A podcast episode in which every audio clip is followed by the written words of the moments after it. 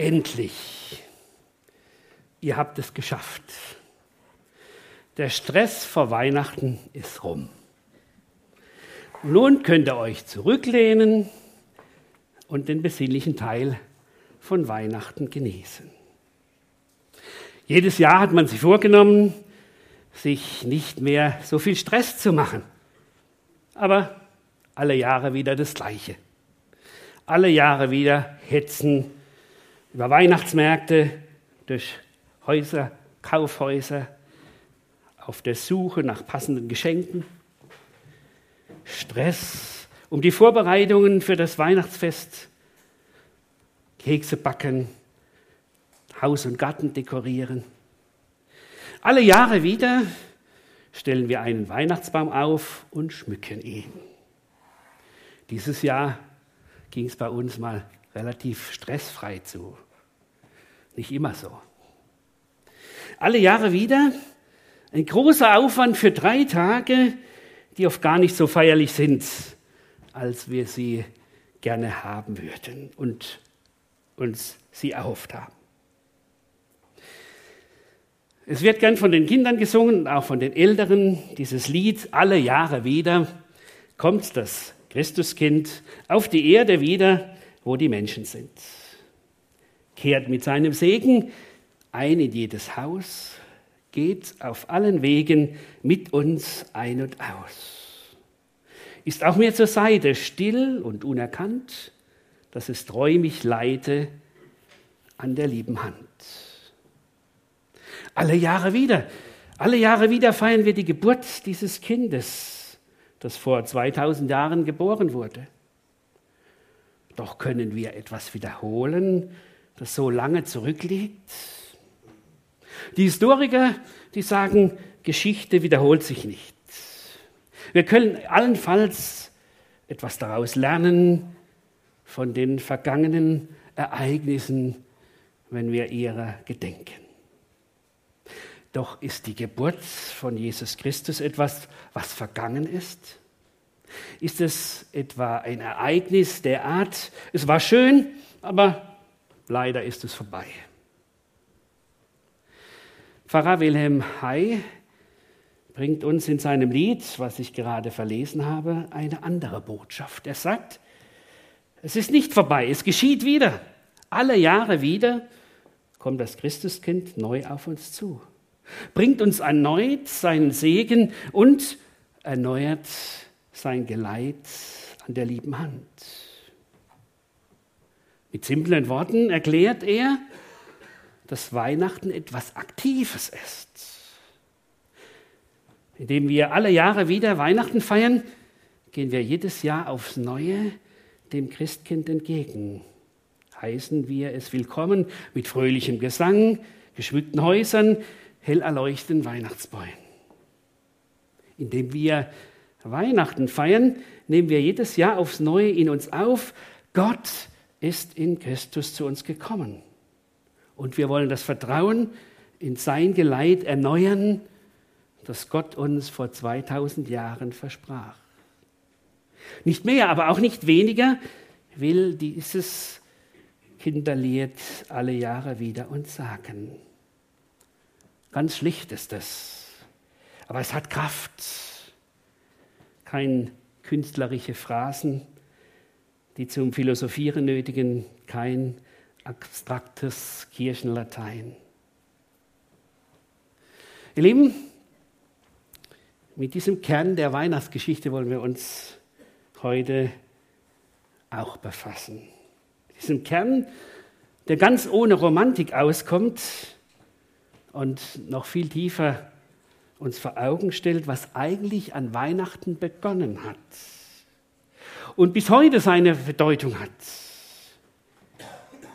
Wir gehen an Weihnachten von der Geschichtsbeschreibung nach Lukas aus, wir haben es gerade gehört, angefangen von der Herbergssuche über die Geburt im Viehstall bis zu den Hirten, die als Erste informiert wurden was da im Gange ist. Und später kommen Maria und Josef in den Tempel, um den Erstgeborenen vor Gott zu weihen und begegnen diesen zwei älteren Leuten, dem Simeon und der Hannah, die über dem loben, dass hier dieses Kind den sie erkennen als den Messias, dass er gekommen ist. Und sie geben Voraussagen weiter. Schließlich kommt man von Matthäus her und hört diesen Bericht von den Weisen aus dem Morgenland und von der dramatischen Flucht von Maria und Josef mit dem Jesuskind nach Ägypten. Dass Johannes auch auf das Kommen Jesu in diese Welt eingeht, also die Geburt Jesu interpretiert, wird leicht übersehen, weil das alles ein wenig philosophisch klingt und eher lebensfern. Aber wer sich mit diesen Eingangsworten des Evangeliums von Johannes beschäftigt, man nennt es Prolog, erkennt bald, Johannes zeigt uns eine Dimension der Menschwerdung Jesu auf, die uns normales menschliches Denken an Raum und Zeit gebunden, dieses Denken sprengt es. Da werden Fragen beantwortet, mit denen man sich zwar heute kaum noch befasst, weil man sich mit einem Festritual zufrieden gibt, das ja spätestens am 7. Januar nach Drei Könige diese Weihnachtsbesinnlichkeit dem herausfordernden Alltag weichen muss. Aber diese Fragen werden beantwortet. Was ist denn geschehen, als Jesus geboren wurde, als er in unsere Welt kam? Was hat das für Folgen für heute, dass er einer von uns wurde? Was hat das Folgen für mich bis heute? Wie kann ich begreifen, dass das für mich Bedeutung hat, dass das Christsein, das Christkind, wie man so schön sagt, Mensch geworden ist? Und so fängt Johannes an, Johannes 1, am Anfang war das Wort, das Wort war bei Gott und das Wort war Gott. Der, der das Wort ist, war am Anfang bei Gott. Durch ihn ist alles entstanden, was es gibt nichts, was ohne ihn entstanden ist. In ihm war das Leben und dieses Leben war das Licht der Menschen. Das Licht leuchtet in der Finsternis und die Finsternis hat es nicht auslöschen können. Er war das wahre Licht, das jeden Menschen erleuchtet, das Licht, das in die Welt kommen sollte. Er war in der Welt, aber die Welt, die durch ihn geschaffen war, erkannte ihn nicht. Er kam zu seinem Volk, aber sein Volk wollte nichts von ihm wissen. All denen jedoch, die ihn aufnahmen und an seinen Namen glaubten, gab er das Recht, Gottes Kinder zu werden. Sie wurden es nicht aufgrund ihrer Abstammung, noch durch menschliches Wollen, noch durch den Entschluss eines Mannes. Sie sind aus Gott geboren worden. Er, der das Wort ist, wurde ein Mensch von Fleisch und Blut und lebte unter uns. Wir sahen seine Herrlichkeit, eine Herrlichkeit voller Gnade und Wahrheit, wie nur er als der einzige Sohn sie besitzt. Er, der vom Vater kommt. Wir alle haben aus der Fülle seines Reichtums Gnade und immer neu Gnade empfangen. Durch Mose wurde uns das Gesetz gegeben, aber durch Jesus Christus sind die Gnade und die Wahrheit zu uns gekommen. Niemand hat Gott je gesehen. Der einzige Sohn, der ihn offenbart, er, der selbst Gott ist und an der Seite des Vaters sitzt. Mit der Frage, wo die Wurzeln Jesu waren, beschäftigt sich bis auf das Markus-Evangelium ja alle Evangelien. Bei Matthäus ist es so, dass klar gemacht wird, Jesus stammt von Abraham ab. Und dann wird klar gesagt, Jesus ist der, wo diese Berufung, die Abraham bekommen hat, ich will dich segnen und du sollst ein Segen sein für alle Völker, dass diese Berufung durch Jesus Christus erfüllt ist. Paulus bestätigt das in Galater 3, Vers 16 wo es heißt, nun sind aber die göttlichen Verheißungen dem Abraham und seinen Nachkommen zugesprochen worden. Es heißt nicht, und den Nachkommen in der Mehrzahl, sondern mit Bezug auf den einzigen, in der Einzahl und deinem Nachkommen. Und das ist Christus. Jesus ist nicht nur der, der für sein Volk gekommen ist, sondern auch der, der für die Nationen zum Licht und Heil geworden ist. So wird es schon im Jesaja vorausgesagt. Also Jesus, in dem der Segen Abrahams erfüllt wird. Lukas, er geht in seinem Stammbau noch ein Stück weiter zurück. Er geht bis hin zu Adam und sagt, Jesus ist der zweite Adam. Er ist der, der das, was durch Adam geschehen ist, nämlich die Sünde, die in die Welt hineingekommen ist. Sünde heißt Zielverfehlung, weil Adam die Warnung Gottes nicht auf die Warnung Gottes nicht hörte und dadurch dem Widersacher Gottes auf dem Lein geben. So war die Strafe keine Gemeinschaft mehr mit Gott. Jesus, der zweite Adam, er kommt, um diese Gemeinschaft mit Gott wiederherzustellen. Und nun, Johannes, der beginnt noch früher. Er beginnt vor dem, dass die Welt geschaffen würde. Und er sagt, Jesus ist der Sohn des himmlischen Vaters. In einer Dimension gezeugt, die wir uns nicht vorstellen können, weil wir nur Raum und Zeit kennen. Jesus ist das ausführende Wort Gottes. Er ist der, das, der das Wort ausgeführt hat. Wie heißt es so schön? Gott sprach und es wurde. Man könnte auch so sagen, Gott ist der Architekt und Jesus ist der Baumeister. Ohne Jesus als unserem Schöpfer gäbe es den Kosmos und unsere Erde nicht. Und wir Menschen würden nicht existieren. Aber Jesus war nicht nur der Baumeister, sondern er ist der, der dem ganzen Leben gab. Hier wird gesagt, er war das Licht. Und wenn wir von der Schöpfung her gehen, dann wird ja erst das Licht geschaffen. Deutlich, das ist die Voraussetzung für Leben. Und er ist der, der über diesem allen gestanden ist. Das ist die Größe und Macht, die Jesus hatte vor seiner Menschwerdung. Das ist die Wollmacht, die er hatte, bevor er in diese Welt kam. Aber warum musste Jesus eigentlich in diese Welt kommen? Er hat doch alles schon gemacht.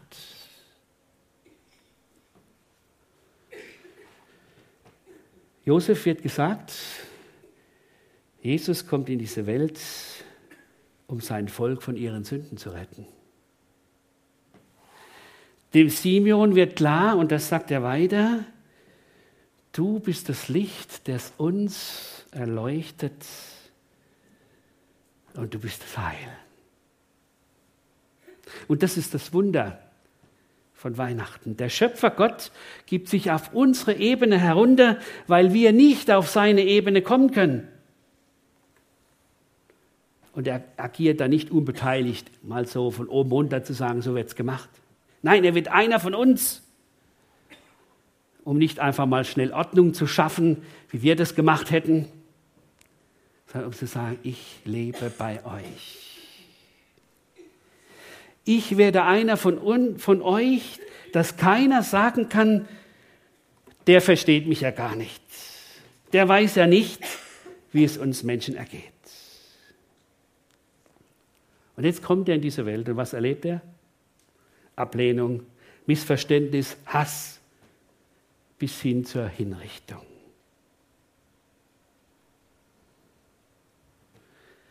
Wir brauchen ihn nicht, so sagt sein Volk. Der will uns von Sünden befreien. Das kann doch gar nicht wahr sein. Das ist doch nur der gerne groß von Josef. Wir wollen den nicht mehr sehen, also er muss weg. So haben sie ihn hingerichtet. Aber Johannes schreibt, nein, er war trotzdem das Positionslicht, das in dieser Dunkelheit gescheint hat und scheint.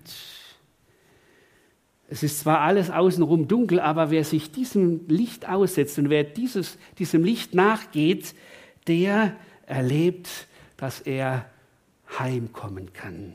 Heimkommen kann zum himmlischen Vater. Sein Volk dachte, Wenn Jesus kommt, der Messias, dann wird er uns endlich befreien von der Fremdherrschaft der Römer. Aber Jesus betätigte sich politisch gar nicht. Und es sieht menschlich so aus, als würde sein Vorhaben scheitern, weil die Menschheit gar nicht auf Gottes Angebot reagiert. Und so ist es heute noch. Weihnachten, Weihnachten ist das Fest, das verkommt zum Fest der Geschenke. Einer will den anderen übertrumpfen. Wer hat das bessere Geschenk? Statt zu erkennen, halt, wir schenken uns doch deshalb, weil Gott uns so beschenkt hat wie kein anderer. Oder Weihnachten, das Fest der Familie. Wenigstens an diesem Abend und an diesen Tagen wollen wir mal Licht streiten. Und dann meint man, ach Mensch, das könnte so ein schöner Abend werden und auf einmal irgendetwas kommt dazwischen und die ganze schöne Stimmung ist futsch. Weihnachten, das Fest der Liebe. Aber denkt man eigentlich daran, dass Gott wirklich der ist, der gekommen ist, aus Liebe zu uns Mensch wurde und wir deshalb dieses Fest der Liebe feiern.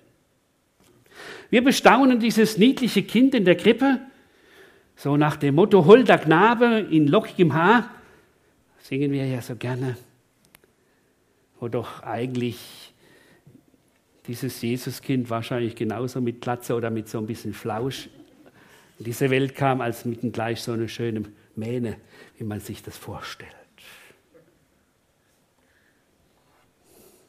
Und das ist bis heute die Wirklichkeit. In unserer Welt, die meisten erkennen Jesus nicht als die Hauptfigur von Weihnachten, sondern sie bleiben beim Drumherum stecken.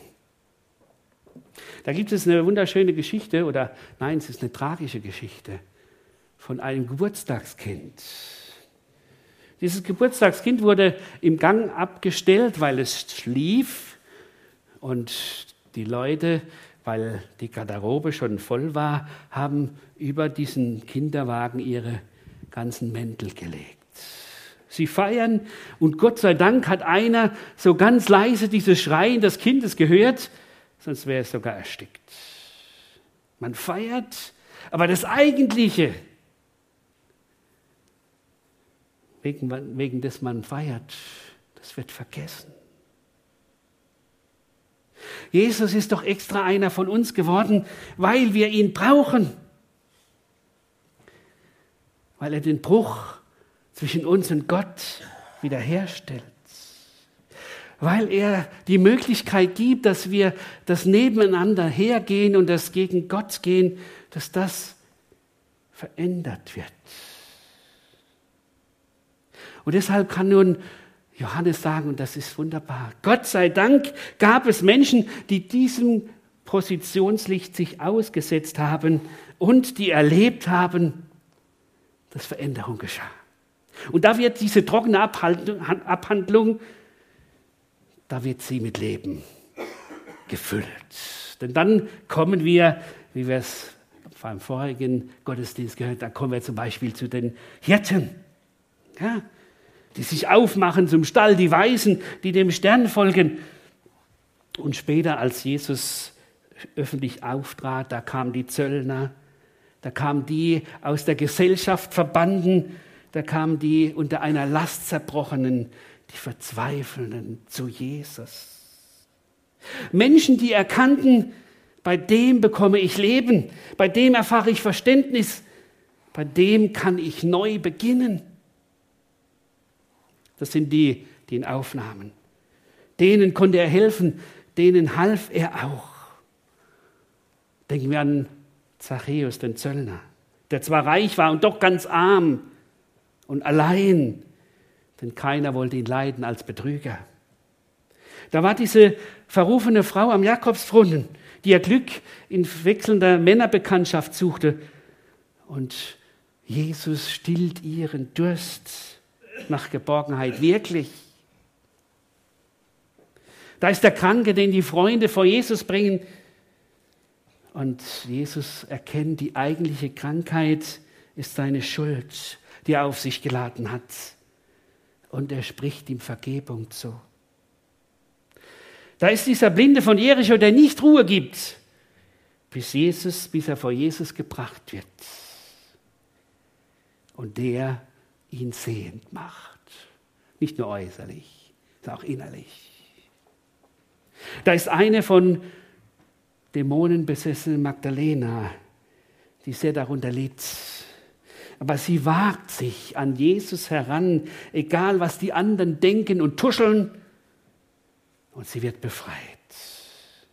Und sie dankt ihm das mit besonderer Treue. Wer konnte damals, als Jesus auf dieser Welt als Mensch war, und wer kann heute von Jesus, der jetzt als Auferstandene bei uns, bei seinem himmlischen Vater existiert, wer kann daraus profitieren? Es sind alle die, die bereit sind zu kapitulieren. Wie dieser Zöllner, der sagt, Gott sei mir Sünder gnädig. Es sind die, die erkannt haben, ich kann vor Gott nichts aufweisen. Ich kann nur mit leeren Händen kommen und sie von ihm füllen lassen. Es sind die, die aufgegeben haben, bei anderen um Hilfe zu schreien, weil ihnen klar wurde, wirklich Hilfe kann ich nur bei dem Retter und Heiland Jesus Christus bekommen. Es gibt keinen anderen, der mir wahrhaft helfen kann, ohne mich zu vertrösten. Diese Menschen erleben, wie sie zurückkommen zum Vater. So wie der verlorene Sohn im Gleichnis. Sie erleben, dass ihre Not, ihre Verfehlungen, die sie bekennen, die wie eine Zentnerlast auf ihnen ist, auf einmal von ihnen genommen wird. Und sie verspüren, ich gehöre wieder zu Gott. Ich kann froh zu ihm kommen im Gebet. Ich freue mich wieder, Kind des himmlischen Vaters zu sein. Und nicht nur, weil ich Geschöpf von ihm bin, sondern weil er durch seinen Geist mir wieder Gewissheit seiner Gotteskindschaft geschenkt hat. Ich erfahre auf einmal, dass Licht in mein Leben hineinkommt. In einem Blick bekomme ich die unverdiente Gnade Gottes neu vor Augen gestellt, die Jesus mir nicht nur einmal schenkt, sondern immer wieder neu, jeden Tag neu. Denn er ist ja nicht nur für unsere Schuld gestorben, sondern auferstanden, erlebt. Er begleitet uns und begegnet uns in unserem Leben. Und der begreift, was Jesus sagt. Niemand kommt zum Vater denn durch mich. Sagt diesem Jesus will ich mich neu anbefehlen. Es ist so, wie wenn der schwarze Fleck, den wir in unserem Sichtfeld haben, auf einmal aufgelöst wird. Und wir neu den Blick für die Wirklichkeit Gottes bekommen. Gott in seiner Allmacht und Souveränität in seiner Unantastbarkeit und Unanfechtbarkeit. Er kommt zu uns, weil er uns so liebt und unbedingt mit uns Gemeinschaft haben will. Darum hat er seinen Sohn in diese Welt gesandt. In diese Welt, wo er wusste, das wird Ablehnung geben. Er lässt diesen Sohn im dreckigen Stall zur Welt kommen. Es waren gerade noch Windeln da. Aber nicht nur das, er lässt ihn in sein auserwähltes Volk kommen, die nur eines feststellen, der muss weg. Der ist nicht unser Messias, der muss ans Kreuz, weil er Gott lästert. Aber Jesus hing dort wegen unserer Rebellion gegen Gott und wegen unserer Sturheit, ihn nicht als den anzuerkennen, der uns den Vater vom Himmel zeigt. Johannes betont das und sagt, das sind die, die denken, was willst du eigentlich von uns? Wir gehören doch zum Volk Gottes. Wir brauchen keine Hilfe von dir. Den konnte er nicht helfen. Oder das sind die anderen, die sagen, ich muss nur richtig wollen, dann klappt das. So nach dem Motto, hilf dir selbst, dann hilft dir Gott.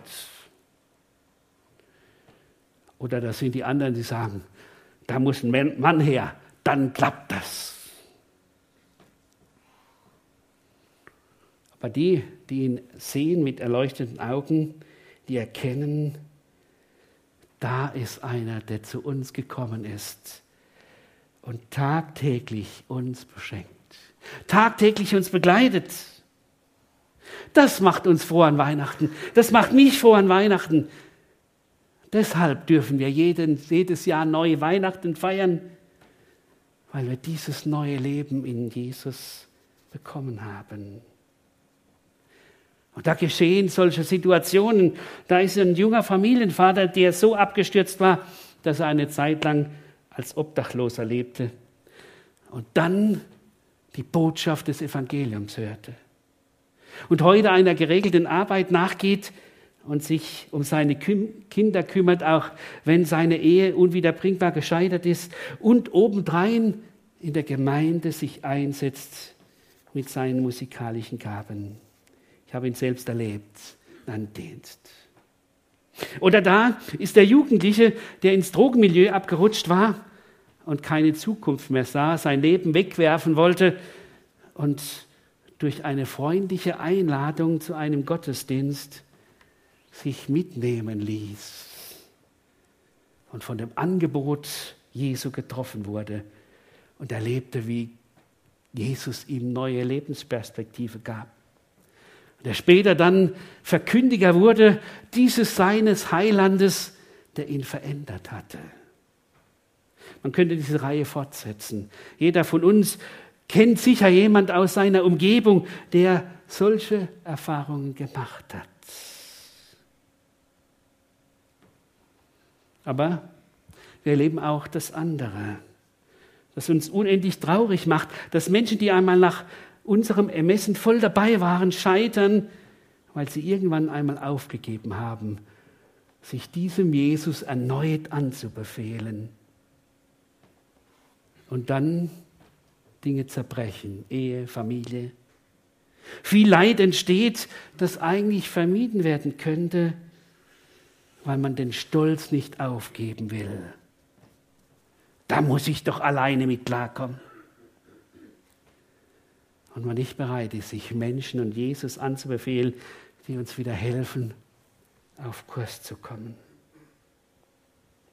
Weihnachten soll mehr als nur eine besinnliche Zeit sein. Weihnachten will uns neu fragen, wo stehe ich? Habe ich mich eingelassen auf diesen Jesus? Habe ich sein einladende, seine einladende Hand angenommen? Habe ich erfahren und erfahre ich, wie er mich führt und meinem himmlischen Vater näher bringt? Oder habe ich vielleicht in letzter Zeit zu sehr auf mich selbst mich verlassen? Es ging ja alles auch so gut. Aber irgendwie fehlt mir doch was im Leben. Ich kann es nicht näher beschreiben, aber ich sehne mich nach mehr Geborgenheit, nach neuem Halt im Leben, nach einem, der mir meine Ängste nimmt dann bedenke, was Jesus sagt, was Johannes sagt in seinen Worten. Wie viele ihn aufnahmen, denen gab er die Vollmacht, durch seinen Geist Kinder Gottes zu sein. Das heißt, Menschen zu sein, die immer mehr in die Nähe des himmlischen Vaters kommen und die immer unabhängiger werden von Umständen und Befindlichkeiten, die sie runterziehen. Jesus kam in diese Welt, um dir und mir neu zu begegnen, um dir und mir die Liebe des himmlischen Vaters sichtbar, begreifbar zu machen. Darum feiern wir Weihnachten alle Jahre wieder. Doch nicht um ein paar Tage sentimental zu sein, sondern um uns neu diesem Jesus anzubefehlen, der zu uns gekommen ist, einer von uns geworden ist. Frohe Weihnachten. Amen.